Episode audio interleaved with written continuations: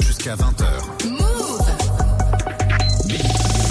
Dans les Oui. aujourd'hui, ça commence à devenir une habitude. Ouais. T'as plus d'inspiration quoi Non, non. On reparle de TikTok. Bah ouais, non, c'est pas une question d'inspiration, c'est juste que c'est clairement le réseau social du moment. La semaine dernière, on apprenait que TikTok se lançait dans le monde du jeu vidéo, puis qu'il mettait en phase de test des abonnements payants pour certains influenceurs, des nouveautés qui peuvent euh, s'apparenter à des prises de risques, hein, mais ils peuvent se le permettre parce qu'un rapport vient d'arriver sur la table et il est plutôt sympatoche pour TikTok en termes de résultats. On a l'impression qu'ils n'ont jamais été aussi forts. Ah bah clairement, hein, d'après les données de Sensor Tower pour le premier trimestre 2022, l'application a cumulé pas moins de 175 millions de téléchargements sur iOS et Android. Certains analystes disent même qu'aucune application n'a eu plus de téléchargements que TikTok depuis le début de 2018. C'est complètement ouf.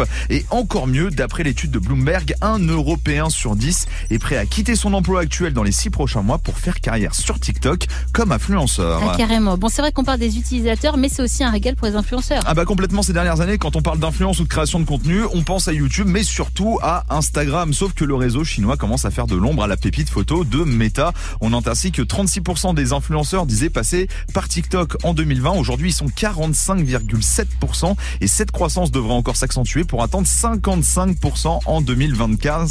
Euh, 2025, 25. 2025, ça n'existe pas. Je dois inventer un chiffre. Voilà, 2025, c'est bien aussi. 2025, non, TikTok prendrait donc le leadership sur la création de contenu et du coup, on comprend mieux bah, la mise en place de certains abonnements payants pour les créateurs. Et oui, la création qui se diversifie de plus en plus. Ouais, et ça c'est assez marrant. hein. C'est un article publié sur la revue The Gerontologist qui a été repris par. Ouais, je me simplifie pas la tâche hein, Ah aujourd'hui. Ça a été repris par euh, The Guardian qui nous montre que l'application ne s'adresse pas qu'aux jeunes. C'est avec un échantillon de 1382 vidéos postées sur TikTok par des utilisateurs âgés de 60 ans ou plus. Certains Wow. comptes très influents comptent même jusqu'à 5,3 millions de followers.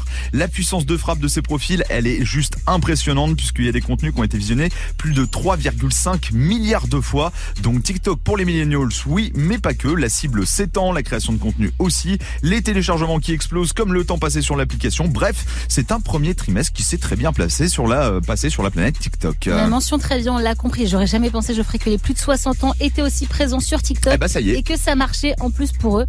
Incroyable. Ouais, j'en reviens pas. Ils sont partout, les vieux. Merci beaucoup, Geoffrey. On retrouve ta chronique en podcast sur move.fr.